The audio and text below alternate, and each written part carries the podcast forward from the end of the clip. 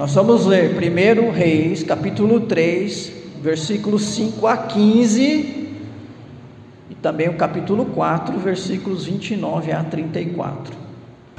Agora você vai lá para o capítulo 2 de Provérbios, você deixa aberto aí, porque é desse capítulo 2 que nós vamos tirar algumas, alguma mensagem, e também do livro de Provérbios nós vamos tirar mais algumas outras é, alguns outros ensinamentos. Muito bem, conforme nós vimos aqui no primeiro Reis capítulo 3, no início do reinado de Salomão, em, em um sonho que ele teve, e esse sonho não foi desses que nós temos, né, que é confuso e tem mais a ver com a nossa mente trabalhando enquanto dormimos, mas foi uma revelação Salomão tem uma revelação. No Antigo Testamento se revela, perdão, se registra alguns, algumas ocasiões em que Deus falou com pessoas através de sonhos. Ele falou de outras maneiras também.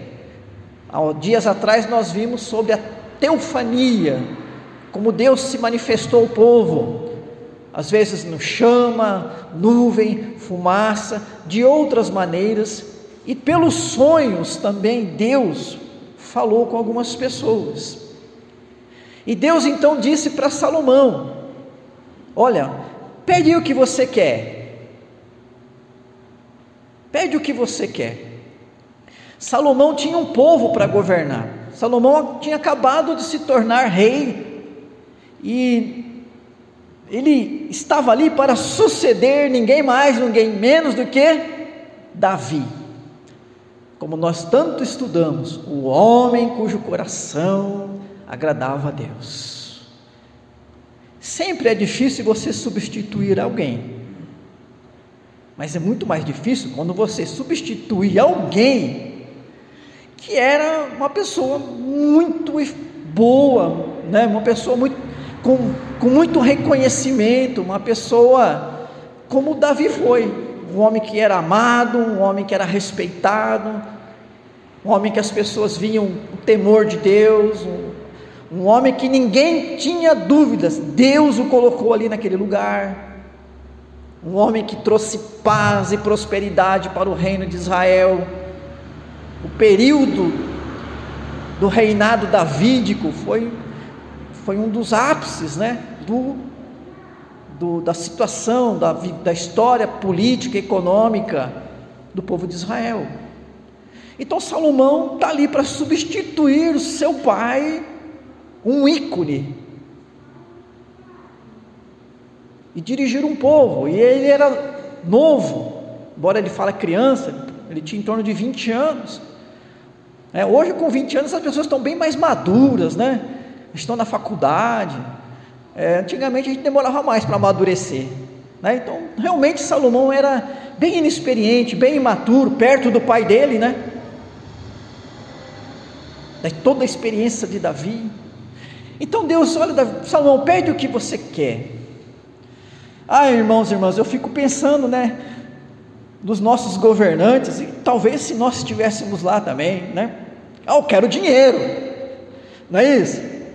Para governar bem é só ter dinheiro, porque essa, esse parece que é o problema de todo governante, que não consegue governar porque falta dinheiro. Não é isso?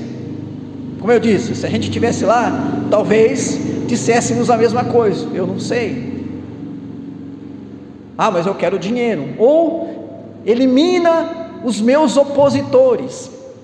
Porque às vezes é isso que eu acho que as pessoas querem. Elas não querem oposição, elas não querem alguém que critique, elas não querem alguém que veja os erros e diga: aqui você está errado. Então Salomão poderia ter pedido riqueza, poderia ter pedido, acaba com aquele que, aqueles, ou elimina, ou tira aqueles que não gostam de mim, aqueles que serão oposição, e deixa eu reinar e fazer do jeito que eu quiser, e todo mundo, sim senhor, sim senhor. Mas Salomão, irmãos e irmãs, ele pede entendimento, ou sabedoria, ele pede capacidade para discernir discernir. E Deus então diz: Isso agradou a Deus. Isso agradou a Deus. Quando nós fazemos a coisa certa, agrada a Deus. E Deus falou: Olha, como você pediu isso, eu vou te dar. Coração sábio. E vou te dar mais coisas. Porque Deus, irmãos e irmãs, é recompensador. Então, quando a gente faz a coisa certa e pede a Deus a coisa certa, Deus dá, e dá mais ainda. Naquele texto de Tiago, a gente não lê o resto, mas ele fala: pede sabedoria que Deus dá e dá com abundância. E ele não, não fica com mão fechada assim para dar, não, com mesquinharia, não.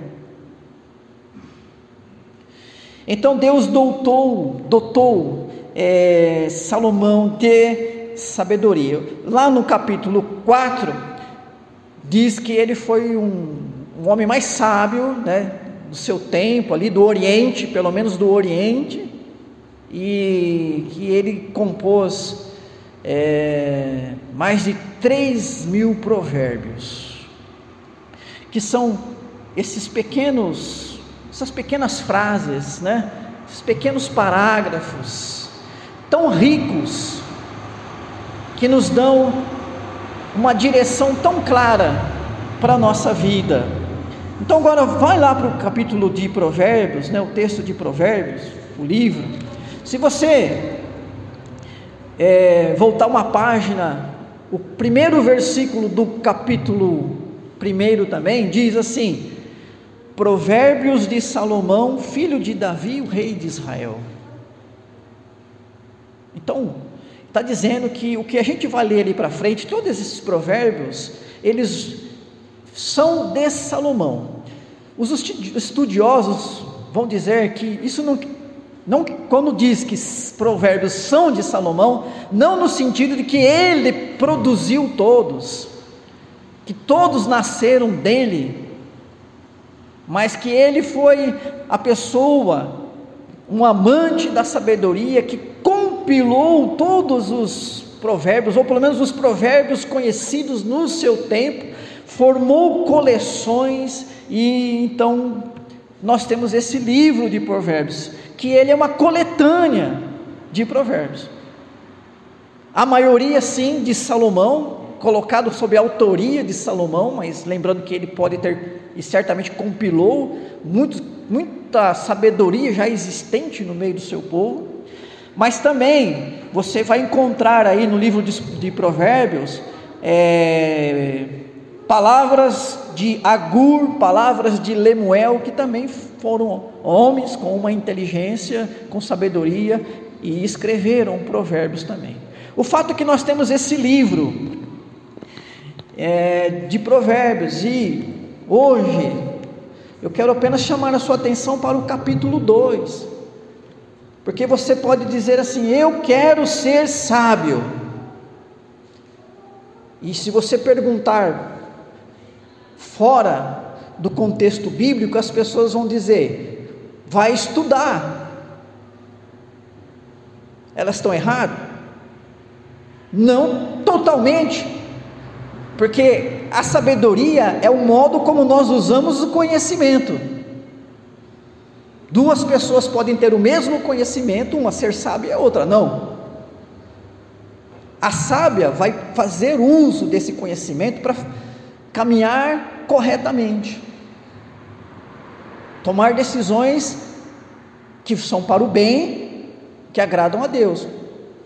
O tolo ou o nécio, o louco, que são a oposição do sábio, segundo aqui Provérbios, ele vai fazer diferente.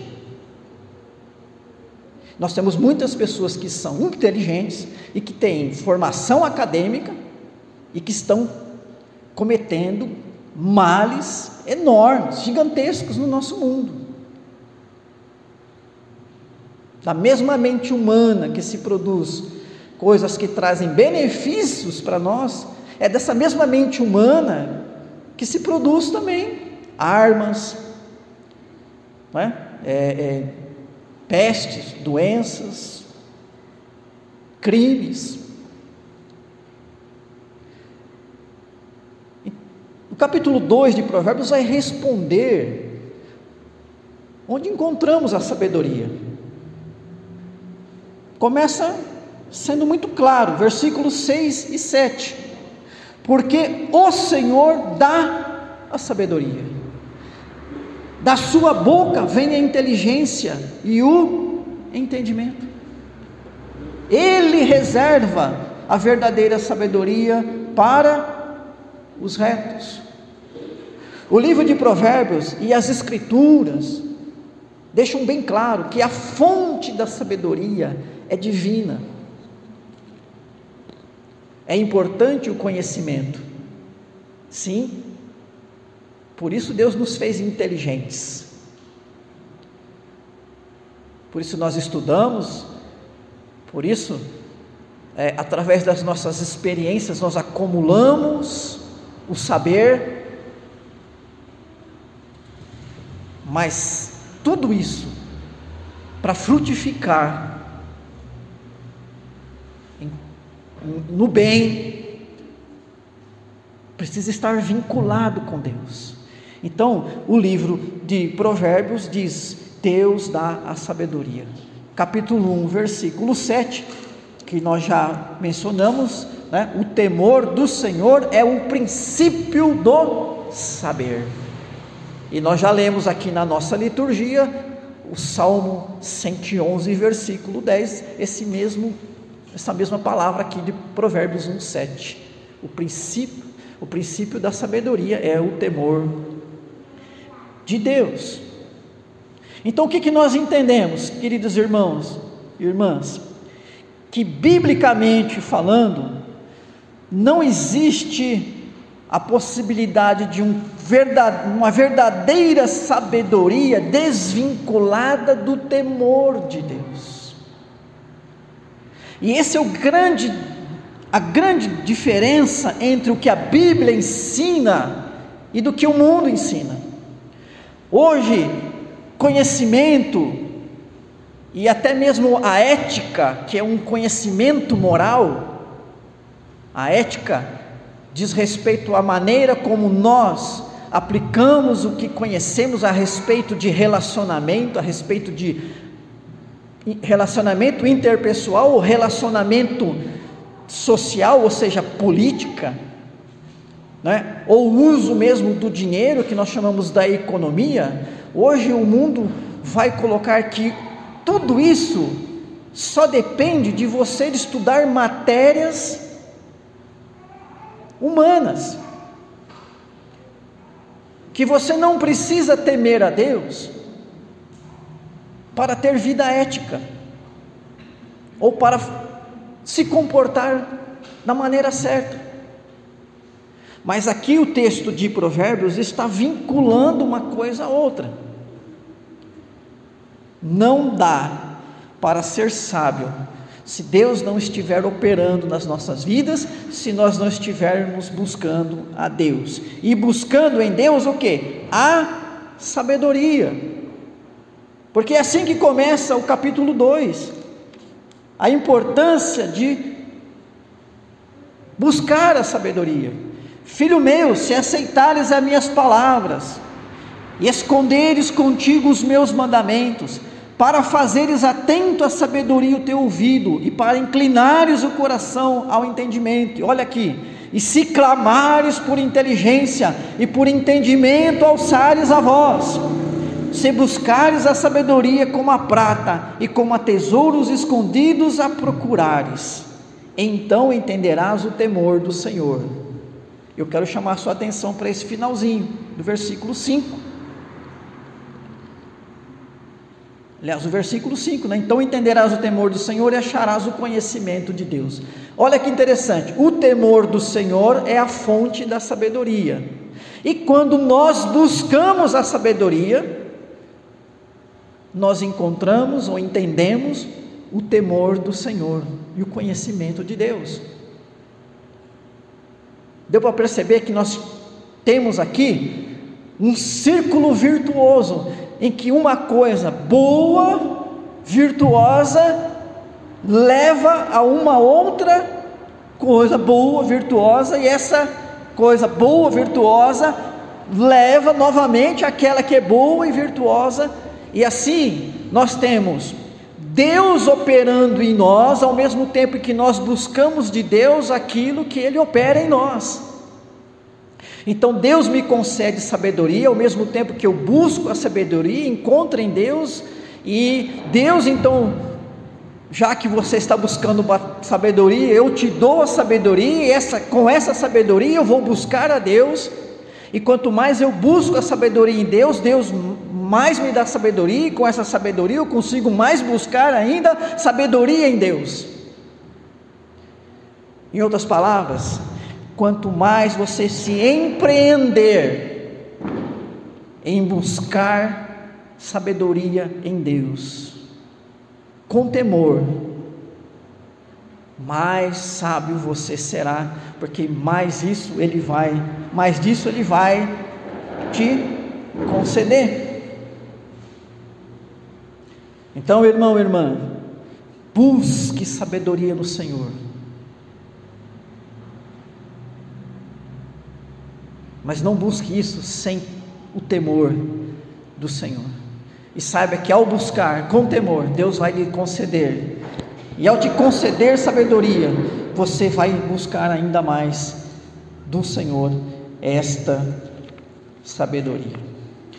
A sabedoria, irmãos, irmãs, nos, nos dá condições de fazer o uso do nosso conhecimento para uma vida que agrada ao Senhor, para uma vida que produza frutos abençoados. Homem sábio, mulher sábio, sábia, é bênção. Deus abençoa através da sabedoria. Hoje tem uma família trazendo os seus filhos, sua filha, para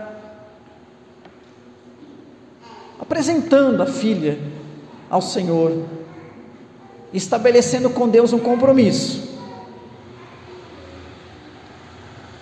O Júnior, a Ana Paula, trazem hoje a Maria Helena para passarem para passar pelo ritual do batismo e assim, formalmente, se comprometendo com a vida espiritual dela.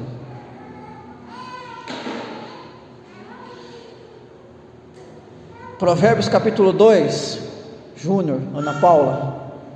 Provérbios capítulo 2 começa assim: Filho meu. Do mesmo jeito começa o capítulo 3, o capítulo 4, capítulo 5, capítulo 6 e outros capítulos. Nós percebemos aqui em Provérbios que a sabedoria ela está se personificando num pai ou em pais, né? Pai e mãe. Embora aqui use o termo pai.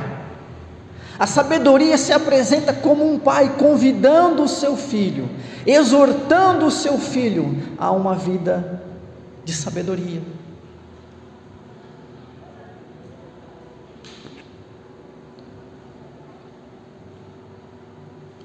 Assumir esse compromisso com Deus, como vocês hoje vão fazer,